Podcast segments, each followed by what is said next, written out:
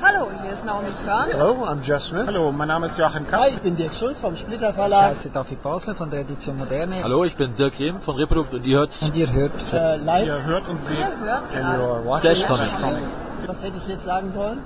Meine Damen und Herren, liebe Comicfreunde, herzlich willkommen zur zweiten Penkpreisverleihung hier in München auf dem Comic Festival. Den Penkpreis haben wir erstmals vor zwei Jahren, damals noch im Forum der Technik, auf der Veranstaltung, bei der die damals noch Comic Fest hieß.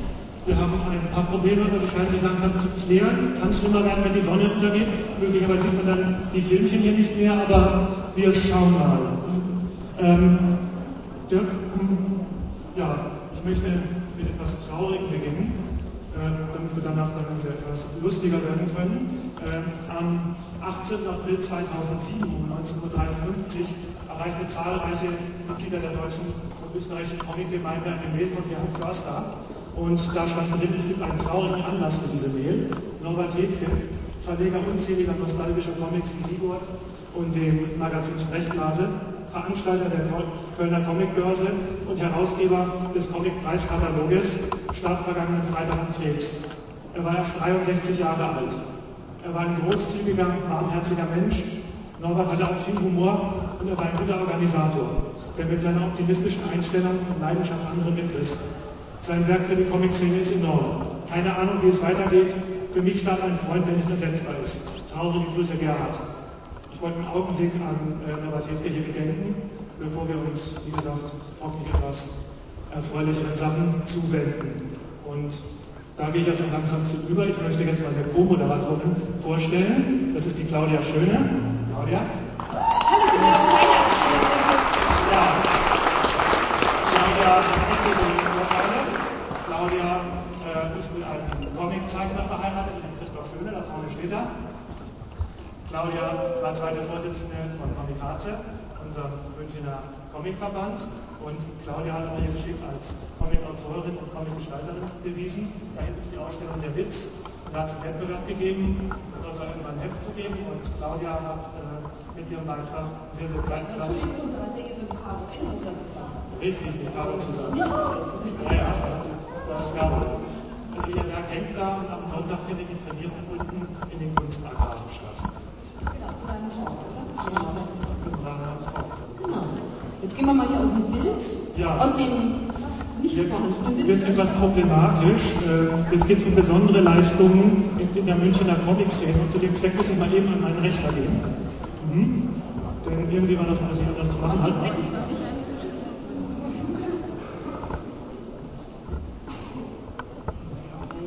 Kein Problem mit der Technik. Wir hoffen, ihr seht was, weil die Sonne jetzt. Na, na, haut schon. Geht schon.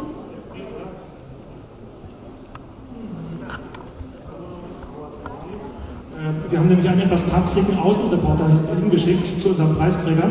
Ich hoffe, der kommt gleich. Hm. Sieht nicht so aus. So.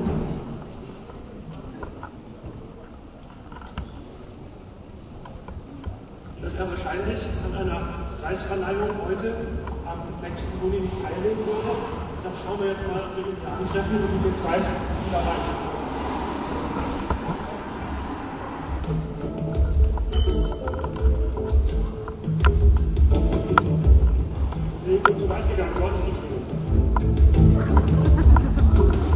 Vielleicht müssen wir da ja einen Schnitt machen, weiß man aber nicht. Ob es unprofessionell aussieht oder nicht, schauen wir mal.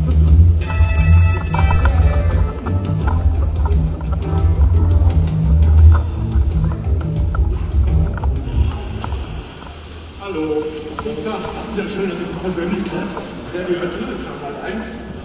Der PEC-Preisträger, den möchten wir dir herzlich überreichen für besondere Leistungen der Münchner Comic, für die Münchner Comickultur. Wir möchten natürlich auch noch Ausdruck verleihen des Bedauerns, dass du das nicht mehr machst, den PEC. Geben lieber die Comic Hildegard. Das ist nett. Hildegard. Ja, wollt ihr reinkommen? Wir würden gerne kommen. Ja, bitte.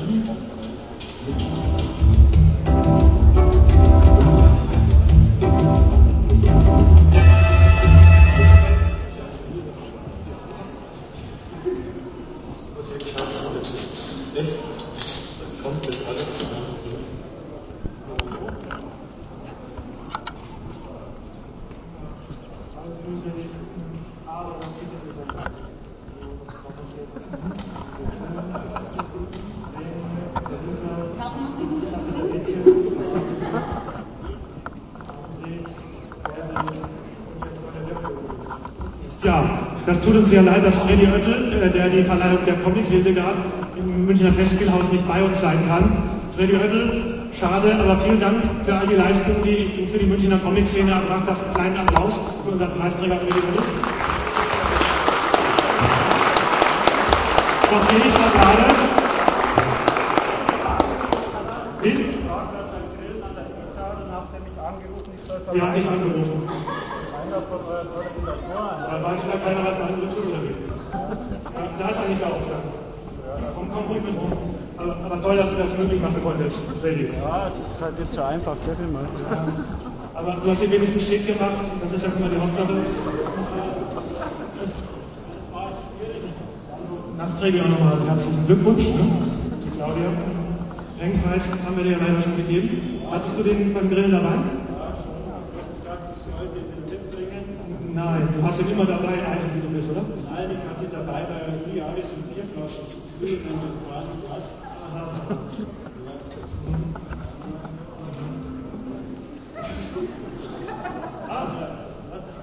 Claudia, überreiche dir nochmal eben, also damit das Publikum. Bereit ist hier dein Hand. Und den Penkpreis. Hey, ho!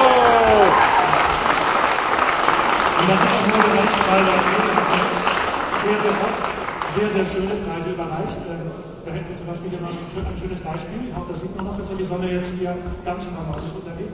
Ready? Was, was ist das? Das ist ein comic Hildegard. Das war die erste Comic Hildegard, ja genau. Das war 1900, äh, letztes Jahrhundert auf jeden Fall. Ausnahmsweise. 99 war es. Und wer hat das gebastelt? Ja, wer hat das gebastelt? Ich glaube, einer der Zeichner ist da. Zehn Minuten bevor die Veranstaltung losging, hat er seine Tochter um eine Barbie-Puppe gebeten und dann hat er noch irgendeine Spraydose bei irgendeinem Farbenladen mitgenommen, als sie gesprayt in der U-Bahn. Ja, sehr schön. Da war das war schon eigentlich der schönste Preis, den wir hatten. Ich habe da noch ein anderes Beispiel. Da hat es mir leider mal so ein schrummeliges Dia Dia gegeben. Ja, das war eines der letzten äh, Dias, die wir hatten. Das war, glaube ich, äh, 1900 ab irgendwas. Das war später. Das ist ein, eine Generation nach der goldenen. Und aber äh, die Erotik ist zu erahnen, glaube ich, auch in dieser groben Pixeligkeit, denke ich mir. Die, die Lochstreifen machen mich eher an. Ja. Äh, Freddy, dürfen wir wieder hoffen, dass wir wieder Comic Hildegards, die dir preisgegeben haben, dass du weitermachst oder im Festspielhaus oder so. Ja, ihr habt ja gesagt, ihr wollt diese Gänsefüßchen noch wegmachen. Krähenfüße meinst du? Ja, irgendwo hier oben. Äh, Ach so, ja. Deswegen bin ich angerufen worden. Vom Grill weg. Also, nein. Ist tragisch. das ist tragisch. Wir haben relativ viel an diversen Comics noch bei uns rumliegen. Also falls Zeichner hier sind, die irgendwann im letzten Jahrtausend bei Wettbewerben mitgemacht haben und ihre Comics noch nicht abgeholt haben. Also es ist so, dass wir gelegentlich Sachen unterlegen mit den Originalen und dann einfach abholen. Die Adresse ist noch dieselbe. Es gibt uns noch von der Adresse her. Und einfach abholen. Also das wäre nett. Bevor du noch mehr Meisterwerke als Standpapier benutzt. Zum Beispiel, oder wir tapezieren oder machen Löcher rein oder sticken drauf. Das ist einfach so ähnlich wie hier draußen. Ich auch Dinge gesehen, die kannte ich noch nicht, dass man die Texte außen auf das Glas klebt. Das ist mir neu, das war eine Technik, die kannte ich noch nicht. Stand drauf Augustiner oder was? Nein, den Text habe ich jetzt gar nicht gelesen, weil der nicht weggedrängt. Okay, ja. Ist aber, soll ich jetzt da lassen wegen der Flüsse? Ja, das wärst du doch mit ein bisschen schwer, wenn ihr da Werkstecken und so. Ja, du Ich dasselbe Problem wie du, das ist hier drauf, aber schau mal, ihr habt hier noch Werke von Leuten, die irgendwann mal das gemacht haben. So. Jakob hieß einer und das sind so Werke von Anno Mal. Das ist äh, relativ lange her, auch letztes Jahrhundert. Man muss gucken, dass man hier nichts. Also man kann Bilder sehen von Leuten, die jetzt über 40 sind und da sind sie noch schöne 18 gewesen. Es ist interessant, welche Entwicklung sie gemacht haben. Und das wäre sonst, Also diese ja, ja, nochmal, das wäre sonst Brillanzünder geworden, man sich das? Sie können es auch liegen lassen, es tritt sich fest. Aber schön, dass du den Preis mitgebracht hast und nochmal entgegengenommen hast. Und wir hoffen, dass wir dich auch weiterhin in unserer Münchner Comic-Szene mit weiteren tollen Aktionen begrüßen dürfen. Wir dürfen auch weitermachen. Der Preis war der unterliegsten Dame. Das glaube ich weniger. Du kannst nämlich gut überlegen. Lass dir mein Handtuch da, du wirst den Schwitzen kommen. Das ist. Ja, das ist, ja, ja. Aber jetzt kannst du vielleicht erstmal ins Publikum mich schmeißen. Die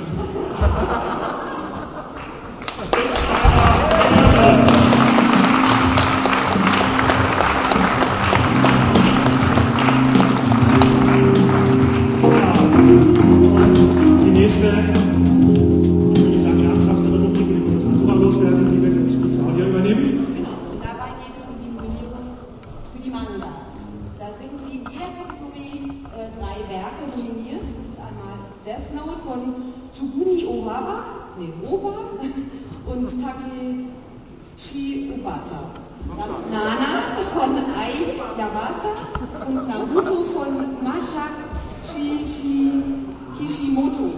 Ja, also das, Heiner hat gemeint, ich muss den Namen nicht vorlesen. Ich habe gesagt, das konnte ich noch nicht. Aber weil ich da nicht so der perfekte Profi bin, würde ich mich freuen, den Tobias Erlacher von Animex auf die Bühne zu bitten.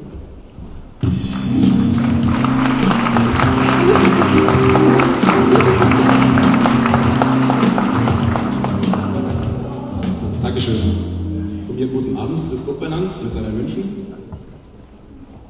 So, jetzt wollen wir auch nochmal kurz ähm, die drei Nominierten vorstellen. Ähm, mit einem kurzen Text dazu. Wie gesagt, Death Note. Wie gesagt, ein stylischer Psycho-Mystery-Thriller von Takeshi Obata und Tsumi Opa. Und äh, Nana von Ayasawa. Ja, die Bilder passen jetzt nicht. Eine Geschichte aus dem echten Leben über zwei sehr unterschiedliche junge Mädchen, die gemeinsam der Name Nana verbindet, über Musik und Mut aus junge Männer. Erschienen bei Mima. Und Naruto von Masashi Kishimoto. Die moderne Umsetzung des alten Themas von Ninja und Dämonen erscheint bei Carlsen. Ähm, Im Gegensatz zu den anderen ähm, Kategorien haben wir uns bei Manga äh, dazu entschieden, wir machen praktisch ein Publikumsvoting im Rahmen unserer Webseite. Ähm, dabei waren alle Mangas zur Auswahl, die in den letzten zwei Jahren erschienen sind. Erschienen sind. In Deutschland waren 387 und ähm, praktisch von unsere Benutzer für die persönlichen drei Favoriten stimmen. Ähm, gewichtet wurde dann dabei noch, wie viele Mangas die Leute kennen, das mussten sie zusätzlich angeben. Und ähm, genau, insgesamt ähm, haben dann ungefähr 1700 Leute mitgemacht. Da waren wir ganz glücklich. Und so, genau. Dann kommen wir zum Gewinner, oder? Ich würde sagen, sag uns mal, löse mal so. Der Gewinner ist mit wirklich großem Abstand Death Note.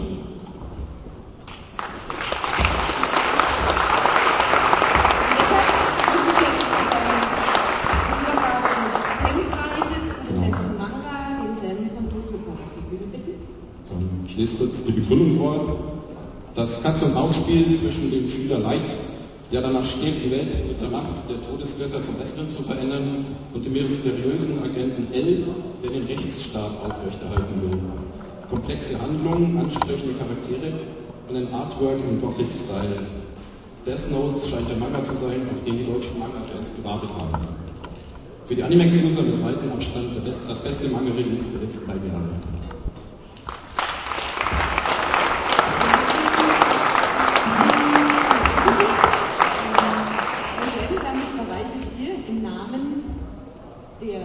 Künstler den Pen-Preis für den besten Manga.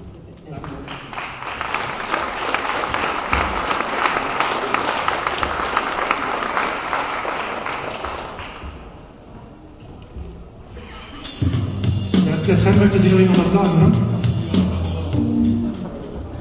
Ähm, ich habe heute den ganzen Tag überlegt, was ich sagen könnte heute Abend. Ich bin ein bisschen hergekommen, aber irgendwie richtigen Worten gekommen. Deswegen sage ich es eigentlich dem einzigen Wort, was mir am Ende des Tages übrig bleibt. Danke für die Auszeichnung. Ich finde auch, dass der Titel, gerade ich persönlich finde, dass der Titel es verdient hat und deswegen halt im Namen des gesamten Verlages vielen Dank für die Auszeichnung. Danke sehr.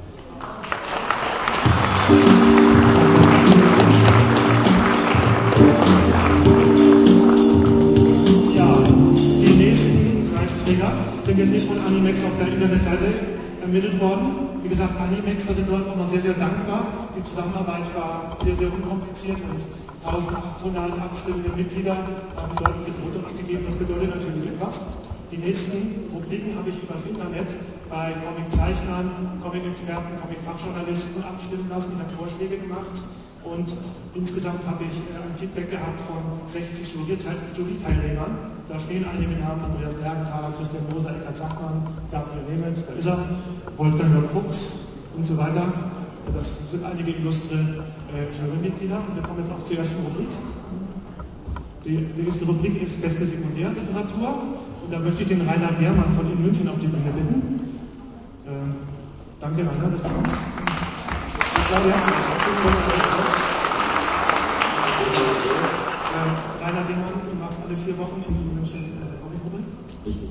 Mhm. Und du hast auch mit abgestimmt, ja, du kamst etwas zu spät, aber dein Votum habe ich gesehen, das deckte sich ungefähr mit dem, was, äh, was, was so filmiert wurde. Ja, mit Comics von der Literatur würde ich mit eben durchgehen. Also die meisten Stimmen haben drei Titel bekommen. Das war einmal die Comic-Szene. Das langlebige Fachmagazin 90, mittlerweile gibt es da hinten am Comic-Szene stand auch die Nummer 99. Ja, ist eigentlich ein, würd, wäre ein würdiger Preisträger, oder? Unbedingt. Unbedingt, ja. Mhm. Dann haben wir die Religion. Die, hat, die Religion hat bereits vor zwei Jahren mal den Geldpreis bekommen. Und als drittes haben wir ein Sachbuch. Kennst du es auch? Ja, Auch auch gut. sehr, sehr gut. Durchaus, ne? Ja. Und jetzt das Wort. Comic-Bereich und witzigerweise ist das eigentlich mehr 1984 als ein Schülerstreich gegründet worden. Das war ja, eher so Spaß heraus. Mittlerweile äh, kommen, es kommen zwei Ausgaben im Jahr raus, aber es gehört auf alle, auf alle Fälle zu wirklich maßgeblichen Veröffentlichungen. Und vor allem, man muss einfach sagen, jeder Band ist akribisch zusammengestellt. Äh, sehr viel Fachwissen dahinter, trotzdem ist es gut lesbar. Es ist wunderbar illustriert und thematisch, also gehört es zur Speerspitze, glaube ich, insgesamt. Ja, und Volker Hamann kann leider nicht kommen, aus persönlichen Gründen, aus erfreulichen persönlichen Gründen. Da kann uns vielleicht gleich der Klaus Schukowski noch was zu sagen. Klaus Schukowski schreibt oft für die Revision, aber auch für die Comic-Szene und der ist auch ein sehr würdiger Preisentgegennehmer. Hallo Klaus, schön, dass du es möglich machen kannst. Noch stellvertretend Preis. Ja, vielen Dank. Äh, Ich bin nur ein kleiner Autor. Gestern rief mich Volker Hamann an und fragte, ob ich den Preis gegebenenfalls entgegennehmen könnte. Ich sagte, was soll ich denn überhaupt sagen? Er sagte, ja, nimm mich auf jeden Fall raus aus dem Ganzen und ähm, denk an die ganzen Autoren, weil Autoren, die sind es, die die Edition möglich machen. Die Edition ist ein Fachmagazin, das hat sich auf Dossiers ähm, spezialisiert. Es gibt mal Themendossiers, mal Personendossiers. Deswegen kann es einfach auch schon die äh, lange Zeit lang erscheinen. Und ähm, ich denke einfach, es ist wichtig, dass es eine kritische Auseinandersetzung mit dem Medium Comic in Deutschland gibt. Die Redaktion gibt die Möglichkeit dazu seit vielen, vielen Jahren und es wäre wünschenswert, wenn, das, äh, wenn noch viele, viele Magazine folgen. Die anderen genannten ähm, Nominierten wären natürlich auch preiswürdig gewesen. Aber ich kann, äh, glaube ich, äh, sagen, dass Volker Hamann sehr, sehr stolz gewesen wäre, hier heute zu stehen und diesen Peng-Preis entgegenzunehmen. Vielen Dank. Volker Hamann. Und vor zwei Jahren hatte Volker Hamann gar nichts. Und er wollte, er kriegt den Heldenpreis hier in München, den ersten Preis für die Edition, den er gehalten hat. Da hat er sich sofort in Pinneberg im Flieger gesetzt, oder in Fußmittel, und ist hierher gekommen, hat gegen jetzt steht er irgendwas im Wege. Äh, Ich weiß nur, dass er am Montag in Urlaub fährt und jetzt weißt du wahrscheinlich noch genauer was. Ja. Ja, also irgendwas war eine Hochzeit. Mhm. Ja, ich stecke in Hochzeitsvorbereitung mit meiner noch Freundin. Ja, und das was der Autor hier. Das war, also jetzt München, weiß ja, München mehr als Köln, oder ist das? Ich bin auch weit weg von Hamburg. Aber die wünschen ihm einfach alle viel Glück und wie gesagt, er würde sich sehr, sehr freuen über diesen Preis und er würde sich auch sehr freuen, wenn er den bekommt.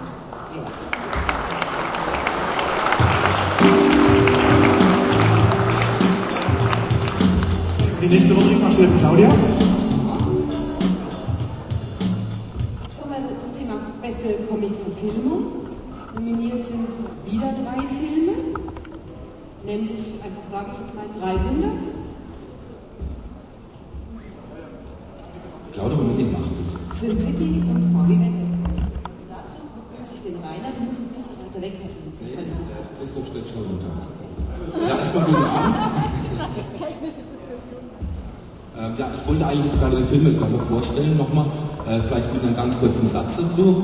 Also die erste Nominierung ist 300, eine mehr als nur kongeniale Verfilmung des Werks von Frank Miller, äh, thematisiert die berühmte Schlacht bei den Thermopylen. Ähm, man sollte vielleicht dazu sagen, dass es rein historisch gesehen sehr mangelhaft und auch sehr subjektive Verfilmung ist, aber ebenso mal ganz ehrlich, was für ein göttliches Gemetzel. Das nächste Beispiel ist dann ebenso ein Werk von Frank Miller, das ist Sin City und wartet nicht nur mit einer wirklich hervorragenden Star-Liga auf, sondern ist auch die wirklich erste Umsetzung einer meisterlichen grafischen Vorlage in einen stilistischen Film. Abschließend sehen wir V Vendetta, die letzte Nominierung, ähm, die meiner Meinung nach erste gelungene, wirklich gelungene Verfilmung einer Vorlage von Alan Moore. Ja, ähm, vielleicht sollte man abschließend sagen, dass es interessant ist, dass alle drei Beispiele sehr düster gehalten sind und es bleibt abzuwarten, ob das ein Trend ist oder vielleicht sogar ein, ein Grund, dass man das so machen könnte. Ähm, vielleicht sollte man abwarten, bis die nächste Verfilmung kommt von Ralf König. Ja gut, soweit sind wir jetzt rück mal raus, Rainer. Wer ist denn geworden? Ja, Savannah ist natürlich, wie kann es anders sein, Sin City.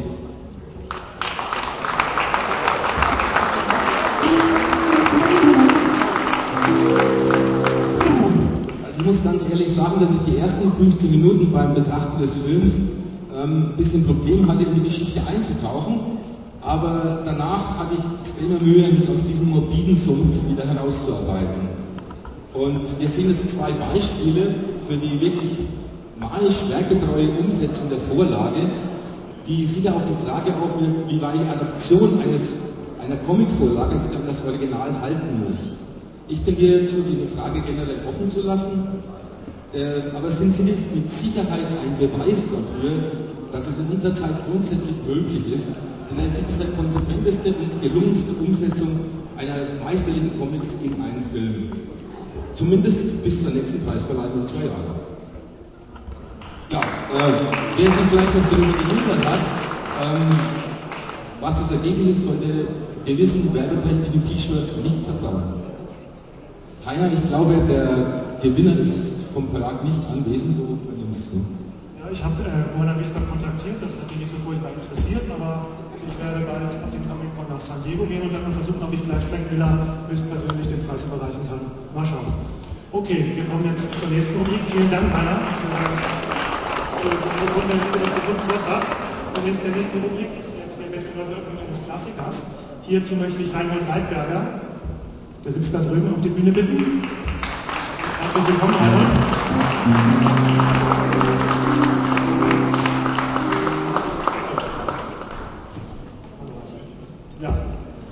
Wir gucken jetzt uns erstmal zusammen die Nominierung an, Neuverfilmung eines Klassikers.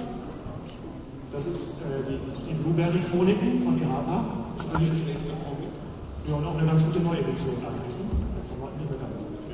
Dann haben wir, ja, dann haben wir die Peanuts, Werkausgabe von Carlsen. Sehr schön gemacht. Und dann haben wir noch Fritz Eisenherz, Neuausgabe von Boccola, vom Bonner Comic Laden. Mit wunderbaren Farben diesmal. Okay, und der Pen geht an. Ja, geht erwartungsgemäß an Peanuts, den besten Comic aller Zeiten.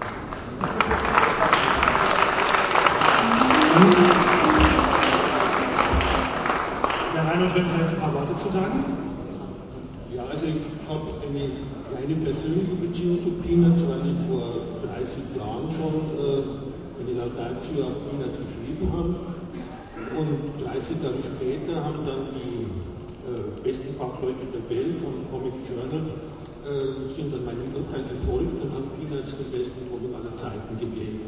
Äh, mit Recht, äh, denn kein anderer Zeichner wie Schulz hat mit so minimalistischen Mitteln so viel zu Papier gebracht. Ähm, es geht nicht nur um die Zeichnung, sondern um das Universum, das er geschaffen hat. Es sendet eine menschliche Botschaft aus. Wenn ich es dem Fachchinesisch sagen würde, ist es die epistolarische Botschaft äh, des Humanismus Sinne Heideggers. Äh, man kann es verkürzt sagen, es geht darum, um die Liebe und die Einsamkeit des John Wer das versteht, hat die Botschaft verstanden. Und Gott sei Dank sind es sehr viele auf der Welt, die diese Botschaft verstanden haben. Äh, du hattest mal kurzzeitig mit Charles Schulz zu tun. Wie ja. Umwege? Wir haben ihm ein Belegexemplar unseres Buches geschickt. Und ähm, wir haben ihn ja nicht nur über den grünen Klee gelobt, sondern haben auch geschrieben, dass er Ende der 60er Jahre etwas geschwächelt hat, weil der Kommerz ein bisschen überhand genommen hat. Und das hat er sich eigentlich dann verbeten, zwar also mit, mit netten Worten, aber also, was für ihn eigentlich sehr wichtig war, dass er immer selber alles gemacht hat und äh, die Feder nie an jemand anders delegiert hat und das hätte er auch machen können. Ja, ähm, der Carlsen Verlag hat mir zugesagt, dass ein Herr Grönewald den Preis heute entgegennimmt. Ist der hier im Publikum? Ah, sehr schön. Da kommt er. Durch.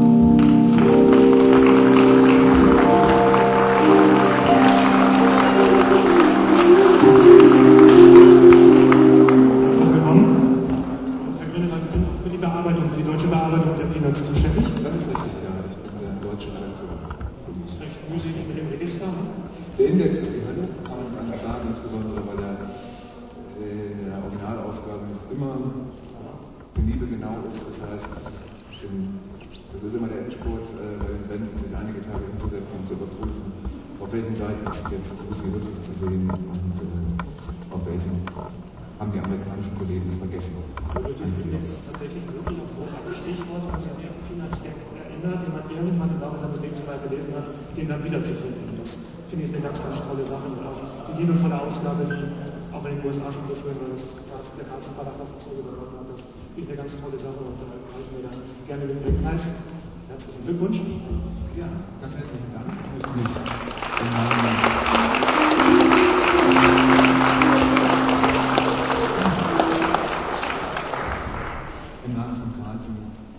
bedanken bei der Jury, dass sie uns äh, ja, mit dem Preis äh, beglückt haben in diesem Jahr.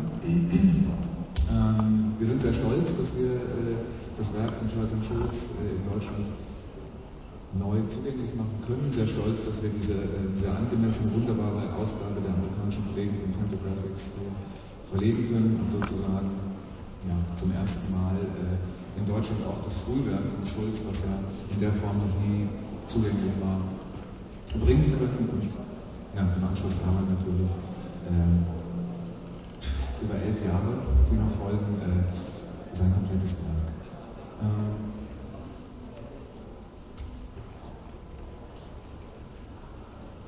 das wird spannend. Hoffen Sie schaffen die elf Jahre?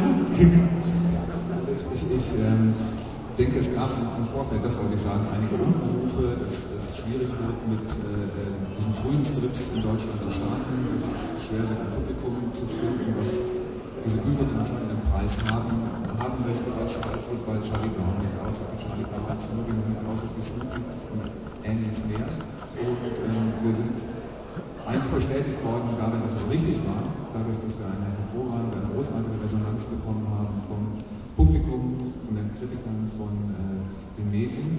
Und von daher möchte ich mich an dieser Stelle auch bedanken bei eben all den Kollegen, all den Lesern, die äh, die Ausgabe gekauft haben und hoffe, dass sie uns auch weiterhin bei den kommenden elf Jahren die Treue halten. Vielen Dank. Und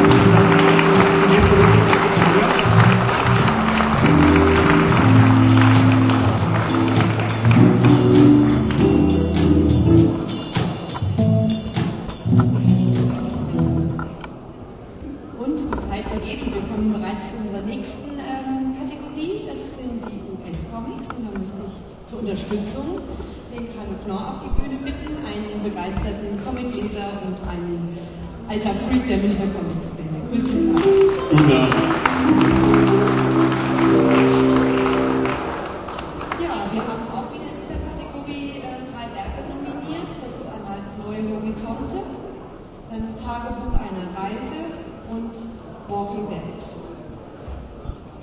Und weil der Carlo hier so nett neben mir steht, Sag mal, wer ist denn Ja, nun, ich stehe ja so, so, so nett, nicht umsonst neben ihr, weil manchmal ist es ein bisschen kurzsichtig und jetzt soll ich lesen.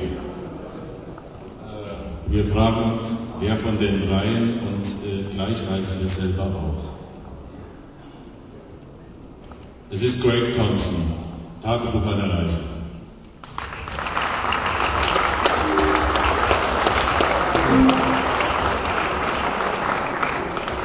Dazu fragt man sich jetzt, Hölle nochmal, der hat doch 2005 auch schon mal den Peng abgestaubt. Und damals ein viel dickeres Buch. Also fast doppelt so dick. Und jetzt für ein Tagebuch von einer Reise, von einer Promotionstour nach Europa und so einem Abstecher nach Marokko, da äh, schiebt er nochmal den Preis hinterher. Äh, wie kann das angehen? Ja, es ist ganz einfach so. Der Mann ist gut. Und er hat ein wirklich sehr schönes, wenn auch dünneres Buch nachgeschoben. Ein Reisetagebuch, was eigentlich einmalig ehrlich ist, mit seinen ganzen Verletzen, mit seinen Krankheiten, mit seinen Schmerzen, mit seinen Ängsten, die er dabei hatte. Kurz zuvor war die Freundin davon. Eine Sache mit vielleicht etwas tragischerem Hintergrund, als dabei rauskommt. Äh, er hat Arthritis in der Hand. Das Ganze hat ihn die ganze Reise über verfolgt.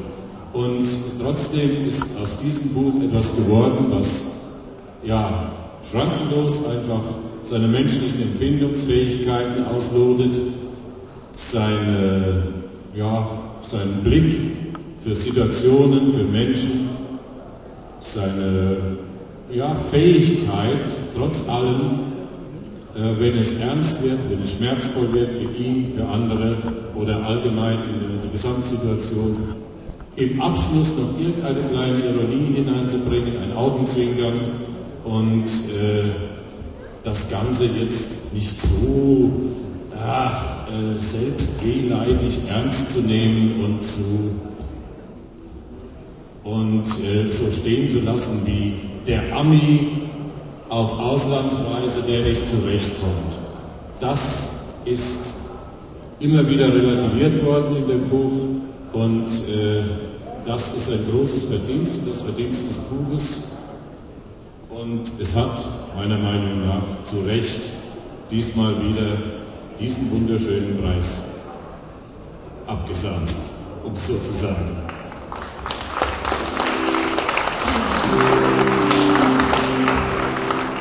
Zur Verleihung des Preises bitte ich einen Vertreter von Reprodukt auf die Bühne, den Verlag, in dem dieses Werk erschienen ist.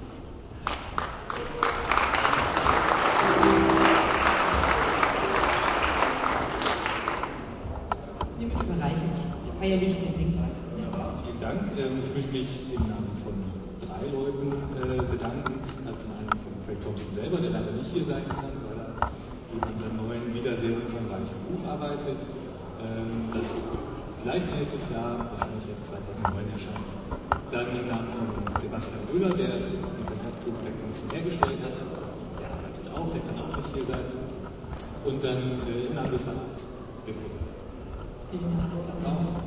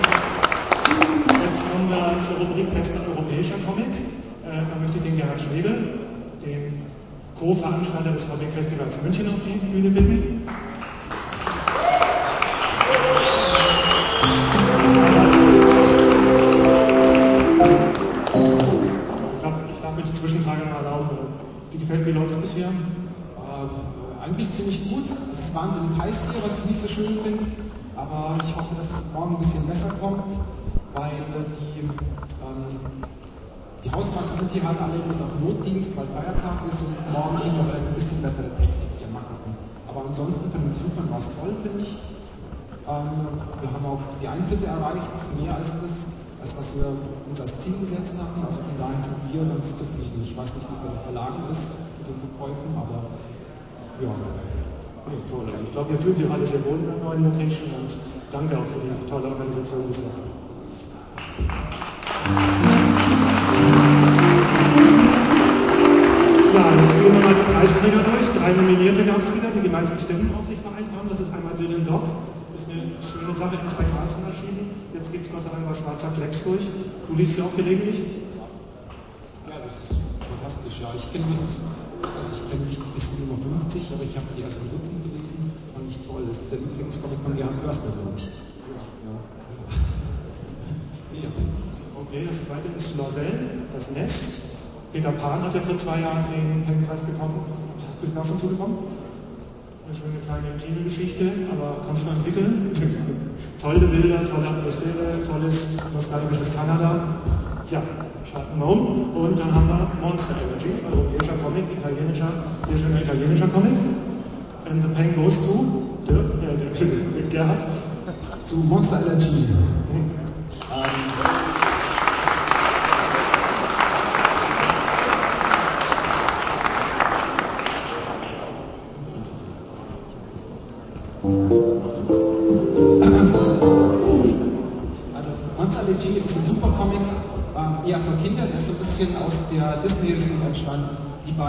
äh, wie heißen die nochmal? Genau, tut mir leid, ich bin nicht so wirklich vorbereitet. Ähm, ähm, die beiden haben früher Witch gezeichnet für Disney Studios, das ist bei IHAPA rausgekommen das war ein Wahnsinnserfolg in Italien und auch in Deutschland. Ähm, das ist eigentlich der Kiosk-Hit äh,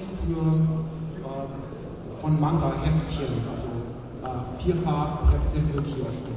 Ähm, nach diesem Hit haben die sich so ein bisschen selbstständig gemacht und haben sich gesagt, okay, wir wollen ein bisschen was Eigenes machen, unsere eigenen Ideen einbringen, nicht bloß das, was uns vorgegeben wird, und haben ihr eigenes Ding durchgezogen und das ist Monster Energy. Ähm, auch wieder für Kinder kon kon konzipiert und da geht es darum, dass dieser Junge hier, der hat eine Allergie auf Monster und ähm, seine Freundin hilft ihm und die sind sowas wie Geisterjäger. Also es ist ein unheimlich toller Comic, ähm, wahnsinnig schön koloriert und ähm, ja, für diese Altersklasse mit Sicherheit das Beste, was ich mir vorstellen kann und ich lese es als Erwachsener eben auch. Dazu muss man noch sagen, dass dieser Zeichner äh, auch noch Skydoll gezeichnet hat. Das kam auch, glaube ich, bei EHPA raus.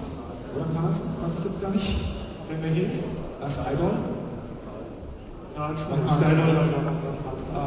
Skydoll. War dieselbe Art, nur aufwendiger gezeichnet. Ähm, schon fast ein bisschen überzeichnet. Eigentlich von der Geschichte ist das hier fast besser. Das ist eigentlich die beste Arbeit, die wir gemacht haben und überhaupt im europäischen Bereich äh, ein, ein, wahnsinnig solides Produkt. Also ich freue mich total, dass das Monster den Preis bekommen hat. So viele Freunde, die, die selten Comics kaufen, die kaufen sich eigentlich regelmäßig noch den neuesten Band von Monster Energy. Chuck zum Beispiel, oder andere Freunde. Ja, und äh, IHAPA sendet hier, glaube ich, niemanden, der den Preis entgegennimmt. Ist hier irgendjemand von IHAPA, dann möge er sich jetzt melden oder für immer schweigen. Und ansonsten gehen wir zur nächsten Rubrik über. Äh, schönen Dank, Gerhard. Danke, Beckhaus.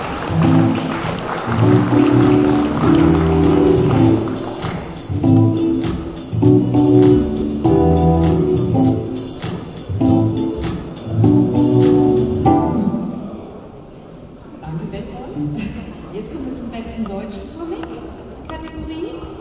Ähm, dort, ja, der Dirk hat mir gerade schon ein bisschen die Show gestohlen. da nominiert sind in dieser Kategorie Cash von Reinhard Kleist.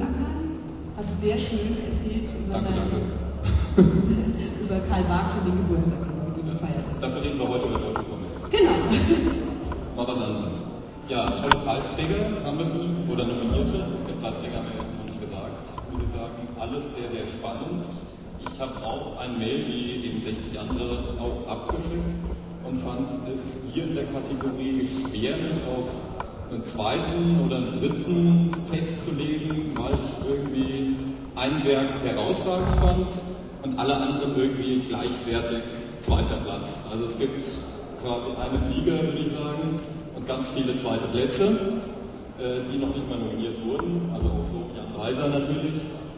Ja, Diddy und Schnulle ist eine tolle Sache. Wir wissen, dass der Film lustig ist. Dafür sehen wir ihn ja zum Beispiel dann noch am Samstag.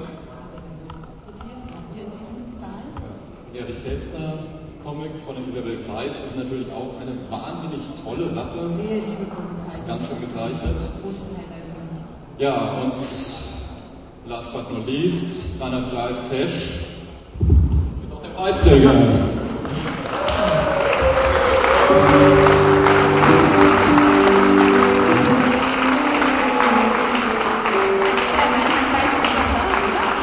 Ist der Reinhard Kleis noch da oder schon im Biergarten? Super. Danke, Reinhard, dass du so lange mit uns aushältst.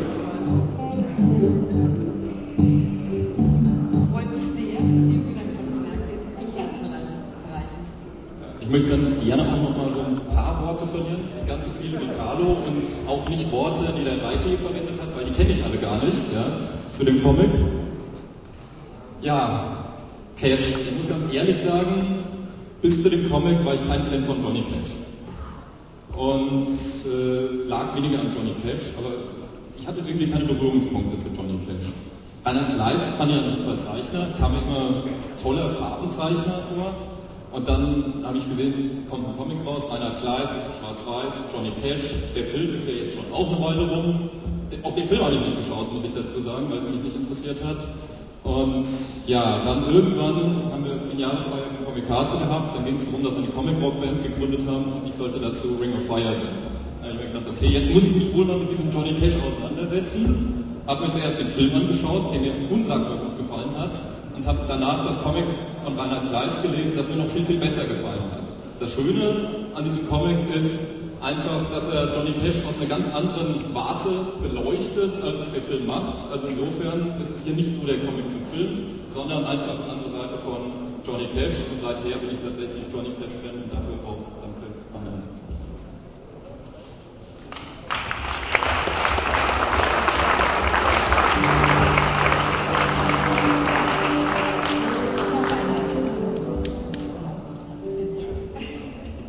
Ich möchte mich natürlich bedanken. Ähm, erstmal beim äh, Hofbräuhaus. Ich habe schon einen Vulkan.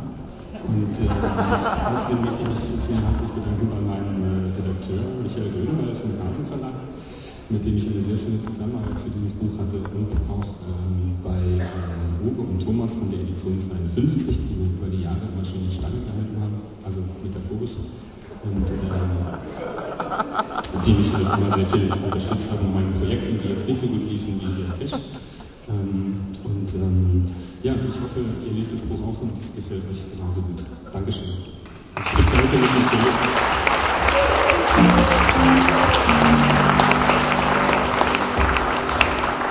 Ich bedanke mich natürlich auch bei der Jury zu dem Preis und ich muss dazu sagen, ich habe mich nicht gewählt. Vielen Dank.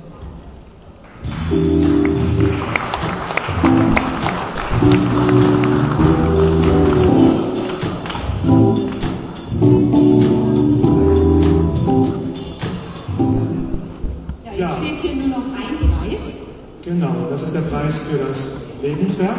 Und dazu habe ich, dazu habe ich wieder ein Filmchen vorbereitet. Deshalb ist dieses komische Bildchen hier.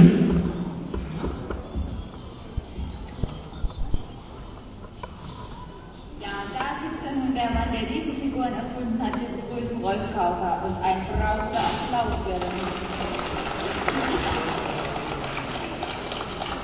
Die haben 51 angefangen, sind so alt auch schon Fix und Foxy. Womit haben sie angefangen? Ich habe angefangen zunächst einmal äh, deutsche Sagen und Erzählungen in bildvoll als in Comicstrip-Form. Es gibt leider kein gutes deutsches Wort dafür. Wenn einem eins einfällt, soll es mir sagen. Äh, zu, zu, machen, und zwar mit Till Eulenspiegel und Münchhausen. Aber gar bald bin ich dann äh, übergegangen auf Fix und Foxy, Lupo und die ganze Familie. Es hat ein paar Jahre gedauert, bis die Familie beisammen war. Aber seit dieser Zeit läuft sie nun jede Woche mit neuen Geschichten und Erzählungen. Ja. Ist sie bis, äh, bis heute hat sie sich verändert, die Familie? Hat sie sich sehr verändert? Sie hat sich kaum verändert, denn das ist wie alle diese Figuren sind wie gute Freunde. Und die möchte man so haben, wie man sie kennengelernt hat. Und auch wenn sich ein guter Freund dauernd verändert, mag man ihn nicht mehr. Und so sind die bis heute ewig jung geblieben und die gleichen im Bösen und im Guten. Das Einzige, was sich an den Geschichten ein bisschen verändert, ist die Zeitnähe. Also wir müssen, wir passen sie immer in das Zeitgeschehen ein. Ja, sie werden ja auch älter. Ne? Nein, sie werden nicht älter, sie bleiben ewig jung. Das haben sie uns voraus. Es gibt eine andere Figur, die sehr, sehr bekannt ist und heiß gelebt hat, das ist der Bussi Bär. Und wenn man nun die Geschichten von Bussi Bär mit denen der Fix und Foxy Familie vergleicht, dann ist das etwas anders. Es ist kein, ich würde nicht unbedingt sagen, es ist ein Comicstrip. Warum? Ja, es ist kein Comicstrip. Und wenn ihr vorhin beobachtet habt, äh, das Ei wieder aus einem Lebewesen entstand, äh, da hat der Professor Kaminski aufgehört, als das kleine Lebewesen geboren war.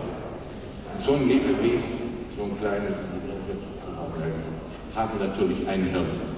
Und dann in dem Hirn ist, wenn ein Kind geboren wird, null, nichts drin. Das ist wie ein Schwamm, der sich vollsaugen muss. Und ein Kind äh, einen großen Intellekt hat, also sehr gescheit wird oder nicht, hängt wesentlich davon ab, wie man es in, in den ersten Jahren füttert, was man ihnen anbietet. Und äh, Bussiger ist darauf abgestellt, den Kindern das Lernen spielend zu ermöglichen. Es soll das Bildungsgefälle von Stadt oder Land äh, aplanieren. Wir wollen den Kindern damit helfen. Ist eine Forschung. Ja, äh, die Lieblingsfigur für mich ist der Figur. Warum? Oh Gott, weil er sich oft so benimmt, wie ich mich gern mal benehmen möchte, aber nicht darf. Ja, dann auch noch ein paar ganz besondere Gäste.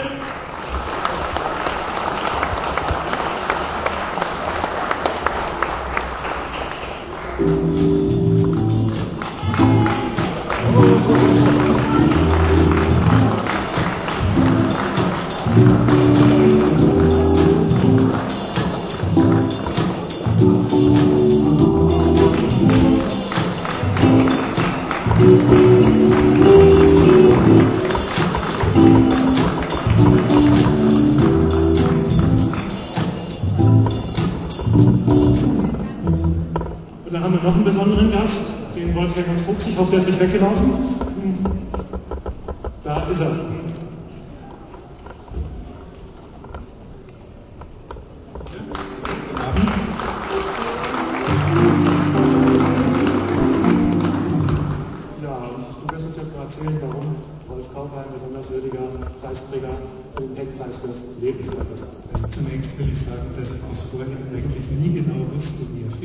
Foxy ist. Das hier ist Fix und das hier ist Foxy. Ähm, aber ich bin jetzt nicht Fix und Foxy. Ich hoffe, dass ich die äh, Preisverleihung, die Laudatio würdig über die Bühne bringe. Ähm, es ist ja so, dass Rolf Kauka gesagt hat, mach anderen eine Freude, dann hast du deinen Spaß. Das war sein Lebensmotto. Und demzufolge hat er 1953 angefangen, Comics zu machen, beginnend mit Till Eulenspiegel. Interessanterweise hat auch das deutsche Fernsehen 1953 im März eine seiner ersten Kindersendungen mit Till Eulenspiegel bestritten, weil man eben erkannt hatte, dass die deutschen Themen vielleicht äh, das Publikum interessieren können. Allerdings, Till Eulenspiegel macht bekanntlich nur eine gewisse Anzahl von Streichen. Deswegen sind auch Figuren interessanter geworden für das Publikum, die in den Heften von dem Eulenspiel aufgetreten sind, die aber auch aus der deutschen Sagenwelt stammten, nämlich Isigrim, der Wolf, der dann später zu Lupo mutierte, und Reineke Fuchs, aus dem Fix und, Fo Fix und Foxy wurden. Ähm, die haben zunächst im Grünwald, im Kaukerschlösschen, ihr Lesen oder ihr Unwesen getrieben und äh, später dann diesen Ort, in dem sie gewohnt haben, in Fuchsholz umbenannt. Und es sind im Laufe der Jahre immer mehr geworden. Fix und Foxy, Lupo, äh, Oma Alsebia und äh, es kam eine ganze richtige Familie hinzu. Man hat auch im, anders als etwa bei Disney speziell darauf geachtet, dass die Hintergründe, die Wohnarten der Figuren immer gleich bleiben. Es wurde also ein eigenes Buch erstellt, in dem man feststellen konnte, wie wohnt Lupo in seinem Turm, wie sehen die Zimmer aus und ähnliches. Äh, Rolf Kauker wusste natürlich, dass er das, was er vorhatte, nicht allein machen kann. Wie Walt Disney, wie Walter Lanz, wie Hanna-Barbera hat er sich deshalb Zeichner geholt, äh, da die in Deutschland nicht so in reichem Maße nach dem Krieg vorhanden waren, hat er sie aus äh, großteils aus Jugoslawien geholt und dann nach und nach eine Zeichnerschar um sich geschart, Walter Neugebauer, Vlado Magdic, äh, Branko Karabajic, Werner Hirl und viele andere, die seine Geschichten und seine Ideen umgesetzt haben. Kauka wusste, dass man, um in Deutschland Erfolg zu haben und die Konkurrenz zu Mickey Mouse zu bewältigen, sein Publikum hier ansprechen musste. Und deswegen hat er seine Comics quasi als Gegenentwurf zu den Disney-Comics gemacht und mit Erfolg. Er hat es aber auch geschafft, äh, die deutschen Leser mit vielen internationalen Comics bekannt zu machen. Mit äh, Pit und Piccolo, ähm, mit, ähm, wie heißen die da im Original? Spiro und Fantasio. Manchmal hat man halt auch einen Aussetzer. Äh, mit Gaston, äh, mit den Schlümpfen und äh, mit Lucky Luke und natürlich auch mit Asterix und Obelix, die ja zu Germanen umfunktioniert hat, was man ihm übel genommen hat, speziell in Frankreich, wo diese Figuren ja auch eine Art Nationalepos sind. Mit Nationalepen sollte man vorsichtig umgehen, obwohl Kauka natürlich vertraglich das Recht hatte, die Geschichte auf deutsche Verhältnisse abzuwandeln. Deswegen wurde aus dem kleinen Dorf eben von Halle.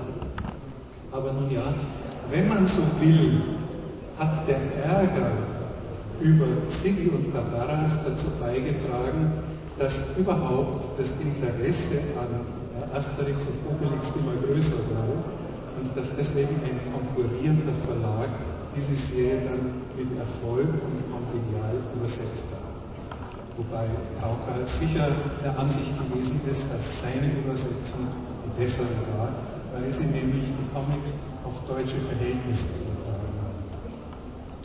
Wenn es in Deutschland, also einen, und vor allem, er hat die Voraussicht gehabt, dass man in Deutschland eigentlich auf Dauer nur Comics machen kann, wenn in Deutschland auch eine eigene Comic-Szene entsteht. Dazu hat er versucht, etwas mit Akademie beizutragen, was nie so richtig etwas wurde. Aber er hat es auf lange Sicht geschafft, auch das Interesse an Comics in Deutschland wachzuhalten. Er hat auch das Risiko, er ist auch das Risiko eingegangen, seine Comics einstellen zu lassen, weil er mit den redaktionellen Inhalten nicht einverstanden war. Seine Witwe hat es nun geschafft, Fix und Foxy wieder auf dem deutschen Markt zu etablieren, was also sehr verdienstvoll ist und was sicher bedeutet, dass das Werk von Rolf Kauker, der im Jahr 2000 verstorben ist, der aber heuer äh, 90 Jahre alt geworden wäre, dass dieses Werk noch lange für Kinder und Erwachsene äh, etwas bietet. Nicht vergessen wollen wir natürlich auch Bussi Bär, der, der für die Vorschulkinder etwas geboten hat. Und Lupo natürlich auch nicht.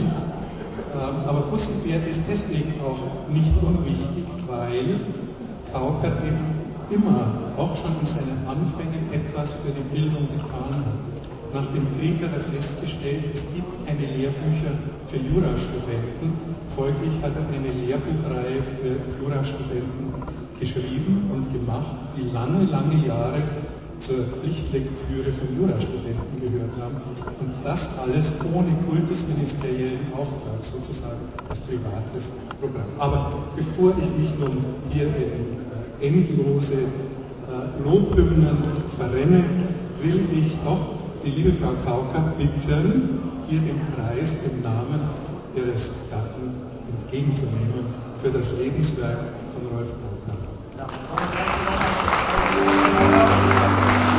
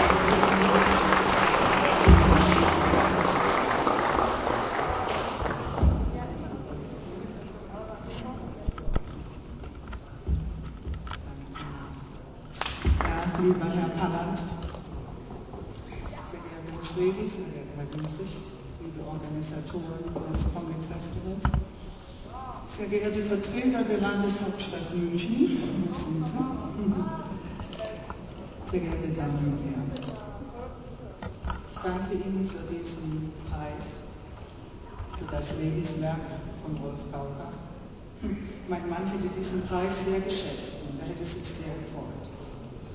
Und ich nehme gern im Namen von Rolf Kauka an, weil er für mich genauso wichtig ist und ein Symbol für die Arbeit und das Werk von Rolf Kauka darstellt. Er war ein Pionier der Comics in Deutschland. Bei Fix und Foxy beginnen die Feiern für ihren 55. Geburtstag und Lucy Bär wird heuer auch 40 Jahre jung.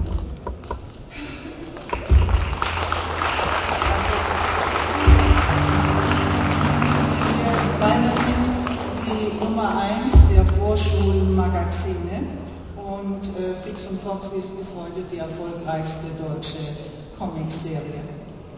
Äh, mein Mann bemühte sich auch, ähm, europäische Comics in Deutschland zu integrieren. Und wie Sie ganz richtig sagen, ich erinnere an Asterix, sehr wohl Asterix, aber auch die Schlümpfe, Lucky Luke, äh, Spirou, ich habe sie mir alle aufgeschrieben, Fantasio, in der Kauka-Fassung auch noch Pit und Piccolo äh, sind sicherlich zu nennen. Äh, Rolf Kaukas Werk überdauerte Trends, ganz einfach, weil sich Qualität einfach äh, durchsetzt. Als wir uns im Jahre 2003 äh, selbst entschlossen, äh, die Kauka-Comic-Produktion wieder umzusetzen und 2005 mit dem neuen Fix und Foxy Magazin starteten, war unser Ziel, äh, Kauka Comics wieder auf dem deutschen Markt stark zu platzieren. Und äh, das ist uns geglückt. Mit der Primo-Serie Andrax werden wir bei Postkult äh, unseren Erfolg fortsetzen. Somit ist dieser Preis auch ein Ansporn für uns bei Kauka Pro Media und ganz persönlich für mich persönlich hm, unseren Weg, der auch äh, der Weg von Rolf Kauka ist, weiter zu gehen. Und ich danke Ihnen sehr, meine Damen und Herren, dass Sie heute Abend da geblieben sind bis zu diesem Moment.